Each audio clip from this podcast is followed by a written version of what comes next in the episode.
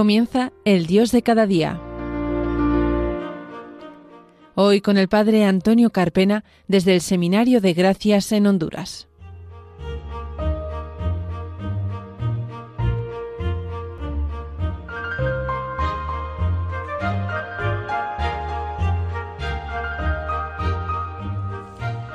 Buenos días queridos oyentes de Radio María. Bienvenidos a un nuevo programa El Dios de cada día, aquí en las ondas de la Virgen. Cuando estamos a jueves 7 de septiembre, pasadas las diez y media de la mañana, una vez que hemos escuchado la Santa Misa, una hora menos en las Islas Canarias, nos disponemos a escuchar un nuevo programa del Dios de cada día. Comenzamos.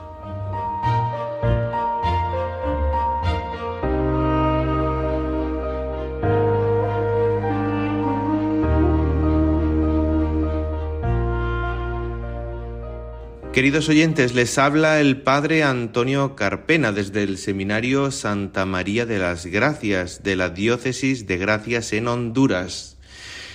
Y antes que nada, antes de continuar en el programa, me gustaría adelantarme un día al cumpleaños de una persona muy especial, a la que quiero felicitar hondamente y espero que cada uno de los oyentes también se pueda sumar a esas felicitaciones.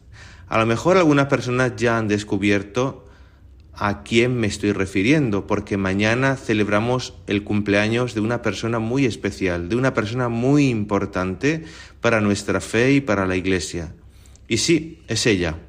Es la Natividad de Nuestra Señora, la Santísima Virgen. Por eso comenzamos el programa felicitando a María, nuestra Madre, porque mañana es su cumpleaños que ella siga bendiciendo a cada uno de sus hijos y nos siga ayudando en ese discernimiento, en ese caminar y en ese encontrarnos poco a poco con su Hijo Jesús, que es la meta de nuestra vida. Queridos oyentes, me gustaría en el programa de hoy hacer una, un comentario, un comentario al Evangelio que vamos a escuchar el próximo domingo, vigésimo tercero del tiempo ordinario en todas nuestras parroquias, en todas nuestras iglesias, porque nos habla de un tema muy importante y que no debe de pasar desapercibido y que a veces lo hacemos mal y con poco tacto, y es la corrección fraterna. Por eso, antes de continuar comentando el Evangelio de hoy, me gustaría leerlo para entrar en contexto y que cada uno de nuestros oyentes pueda entender mejor lo que se va a comentar a continuación y entrar en esa meditación eh, buena.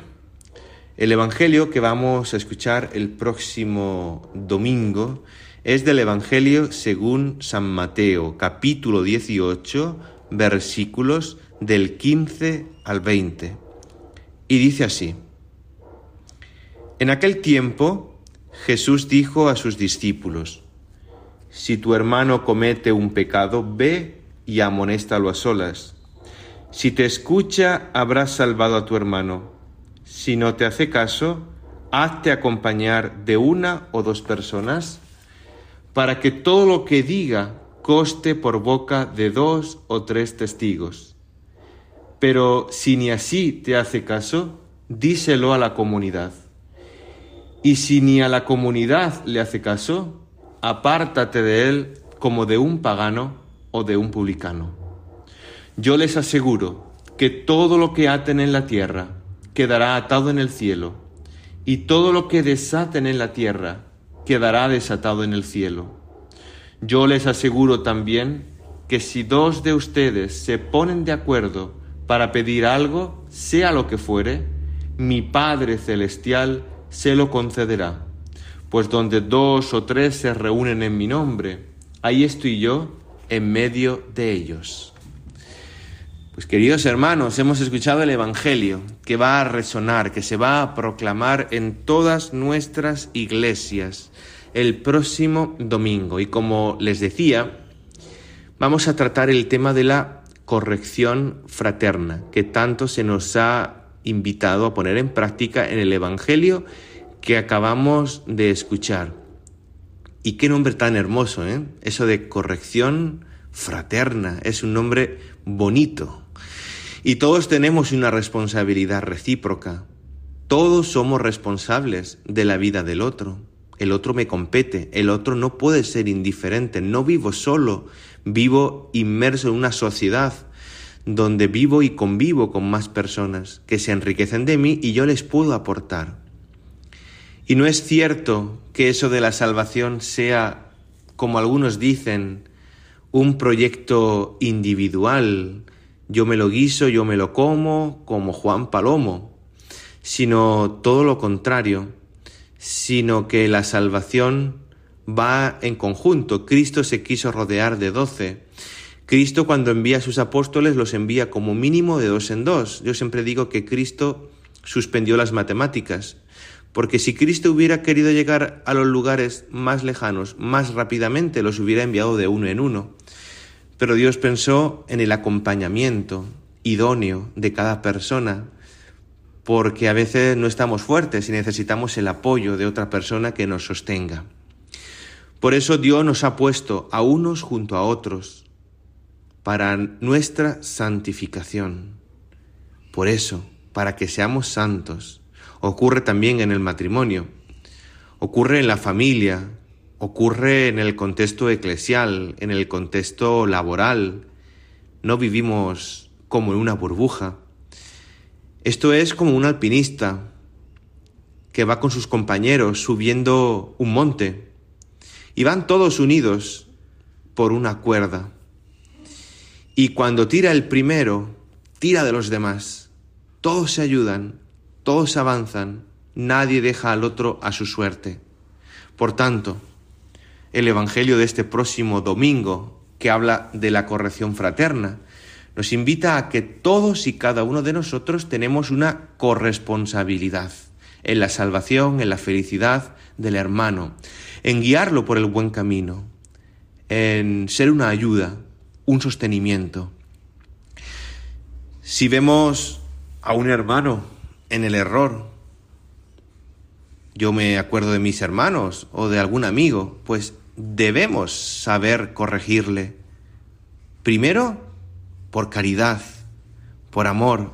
Si no me importa, no le digo nada, pero como me importa, le llamo a la verdad. Y también por otro lado, no es solamente corregir, sino también dejarse corregir. Eso es más difícil. Y si somos corregidos, hemos de entenderlo también como que han tenido caridad y amor hacia con nosotros. A veces eso no lo entendemos y lo entendemos a veces con el tiempo. Y es que, queridos oyentes, hay una distancia muy grande entre halagar a una persona o agradarla. El Evangelio nos invita a que tengamos que importarnos los unos a los otros. Si nos queremos, oyentes queridos, lo normal es que nos corrijamos o nos agradezcamos las palabras que nos dirigimos a veces unos a otros. Por eso a veces halagar o criticar está en la misma lógica. Quien lo hace es para agradar la vanidad y sacar luego rédito de esa persona. Y quien critica lo hace como un desahogo, que no nace de un amor, sino de un amor propio herido tantas veces. Por eso, si vamos a decir algo, si no es por caridad, si no es por ayudar al hermano, mejor no hacerlo, porque podemos hacer la herida peor. Para entender bien la corrección fraterna hace falta amor y humildad. Esas dos cosas importantísimas. Amor y humildad. También hay que valorar las cosas buenas y estimularlas. No podemos, queridos oyentes, corregir humillando, ya que el otro se va a poner a la defensiva y se va a sentir atacado. Puede ser un arma de doble filo, arrojaciza. Debemos saber corregir bien o si no, mejor no hacerlo. quedarnos callados. La corrección fraterna hoy es contracultural, es ir contracorriente, no se lleva. Y está bien extendido ese lema o ese dicho que tantos dicen, no te metas donde no te llaman. No te han dado vela en este entierro. Que vas a salir mal. Métete en tus asuntos. ¿Cuántas veces hemos escuchado esas frases? Pero no. Nuestra fe nos implica en la salvación y la felicidad del otro. No podemos permanecer al margen. Cristo ha pensado todo lo contrario que este pensamiento que hoy circula por el mundo. Que cada uno sea luz en el camino para su hermano. Que nos iluminemos unos a otros y estimulemos mutuamente. Por eso Dios nos habla también en esto, a través del hermano, que viene nuestro encuentro y nos llama con amor a la verdad. Pidamos, pidamos ver en el prójimo un don de Dios y no a alguien con el que tengo que competir. Donde dos o más están reunidos en mi nombre, dice hoy Jesús en el Evangelio, ahí estoy yo. Donde dos o más están reunidos en mi nombre, más luz habrá. Apoyarse los unos en los otros, sin miedo.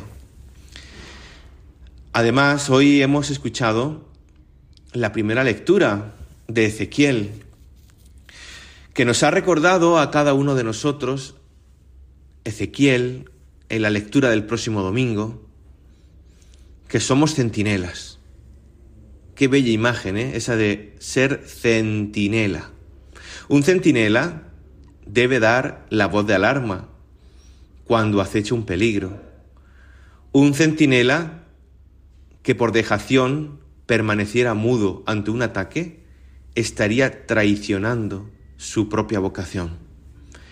Queridos oyentes, vamos a dejarle con la canción Pies de Cierva, de una cantautora que se está dando a conocer, que es panameña, Marisol Carrasco, que nos habla un poquito de todo esto que estamos hablando, del amor, de la misericordia, de la ternura, de tender la mano al prójimo.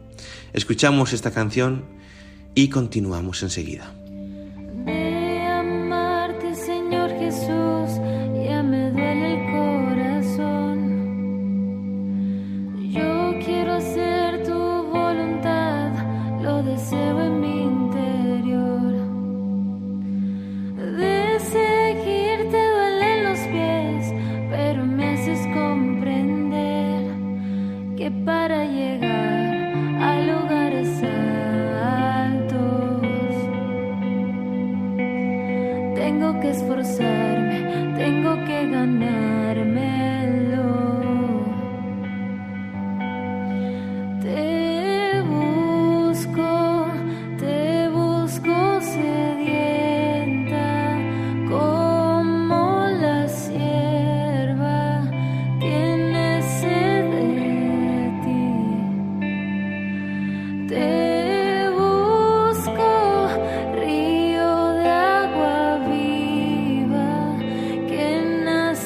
say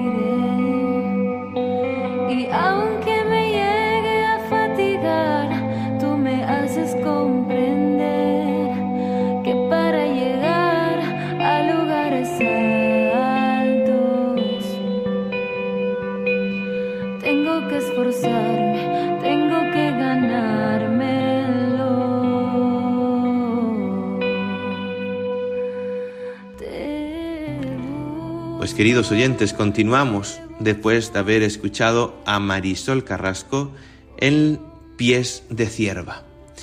Estábamos hablando, queridos oyentes, de la corrección fraterna.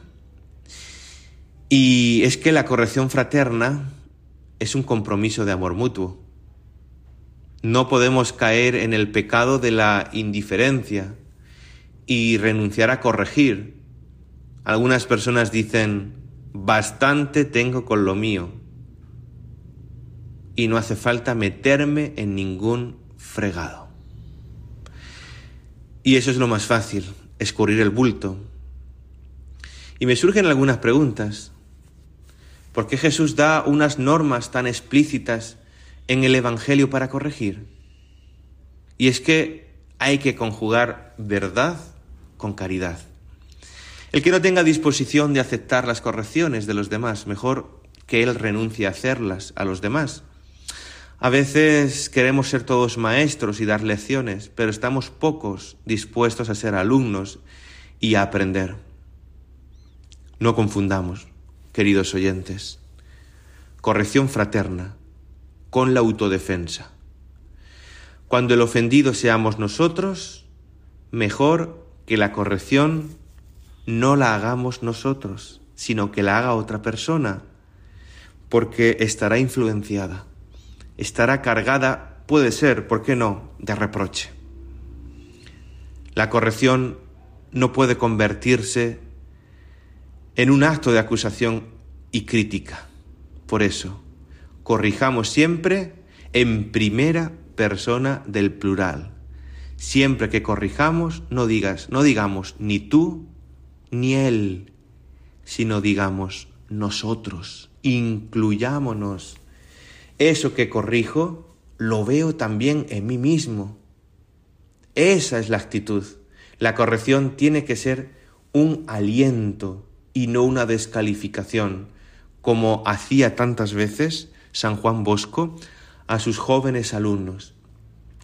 La corrección fraterna no es poner una multa a aquella persona que ha cometido una infracción, no, sino que los defectos son como las luces largas de los coches. Nos molestan las que vienen de frente, pero no las nuestras somos incapaces de reconocer nuestras debilidades, de ver la viga de nuestro ojo y sí ver la brigna del ojo ajeno. Por eso nos hace falta humildad. Por eso Dios nos habla en la corrección de los otros. La clave está en el amor. Cuando se ama, se corrige. Cuando no se ama, se critica, se odia o se es indiferente. El lugar natural donde se ve la corrección, decíamos anteriormente, es la familia. ¿Por qué? Porque en la familia hay amor. En la familia hay un padre, una madre, unos hijos, donde se entregan unos a otros. Hagamos de la iglesia esa gran familia, esa gran familia, porque haya amor, hagamos de la Iglesia una familia donde sepamos corregirnos con caridad mutuamente. Pidamos la luz al Espíritu Santo para poder discernir bien las correcciones. La corrección no debe ser hecha fuera de un ámbito de oración. Cuando vayamos a corregir, cuando vayamos a hablar, cuando vayamos a dialogar, cuando vayamos a dilucidar una situación compleja. No vayamos directamente, vayamos primero a hablar con Jesús, a la oración, para que Él ponga palabras oportunas en nuestros labios, para que construyan y no tiren todo lo que hay construido. No es fácil que solo nos mueva el amor. Necesitamos rectitud de intención. Necesitamos purificarnos interiormente. Por eso, queridos oyentes, pidamos la prudencia. La prudencia es esa gran luz que nos va a ayudar en nuestra vida de discernimiento, de crecimiento, de santidad. Queridos oyentes, Ojalá aprendamos a llevar a cabo una corrección fraterna buena y oportuna, no buscando nuestros intereses, sino los del prójimo y los de la Iglesia, los de Cristo. Les invito a que vivan con mucha fe este domingo la Eucaristía, que relean este Evangelio y que utilicen esa corrección fraterna y a la vez se dejen corregir con docilidad, porque sólo así creceremos en virtud como personas y como cristianos. Le damos las gracias a nuestro compañero Fran Juárez, que ha estado al otro lado de los mandos, pendiente de que todo suene correctamente. Le vamos a dejar el email del programa, el Dios de cada día 34, arroba radiomaria.es, las redes sociales, tanto Twitter como Instagram, arroba Father Carpena, en YouTube, Padre Antonio Carpena López, y también en Facebook, Antonio Carpena López. Pues y nada más, mi bendición, que Dios les permita vivir mañana un buen día del cumpleaños de la Santísima Virgen. Que pasen un buen fin de semana y que hoy vayan a la parroquia en este jueves sacerdotal, en este jueves eucarístico, e inclinen sus rodillas ante Jesús Eucaristía, fuente y culmen de nuestra vida. Nos vemos en el próximo programa, pero no antes les vamos a dejar la canción de Vale Montes, Tu Misericordia. Que Dios les bendiga. Hasta el próximo programa. Un abrazo muy grande. Todas mis culpas, pues tu bondad es insondable. Por tu luz hoy puedo ver mi miseria abismal. En mi pequeñez puedo entender esa gracia que me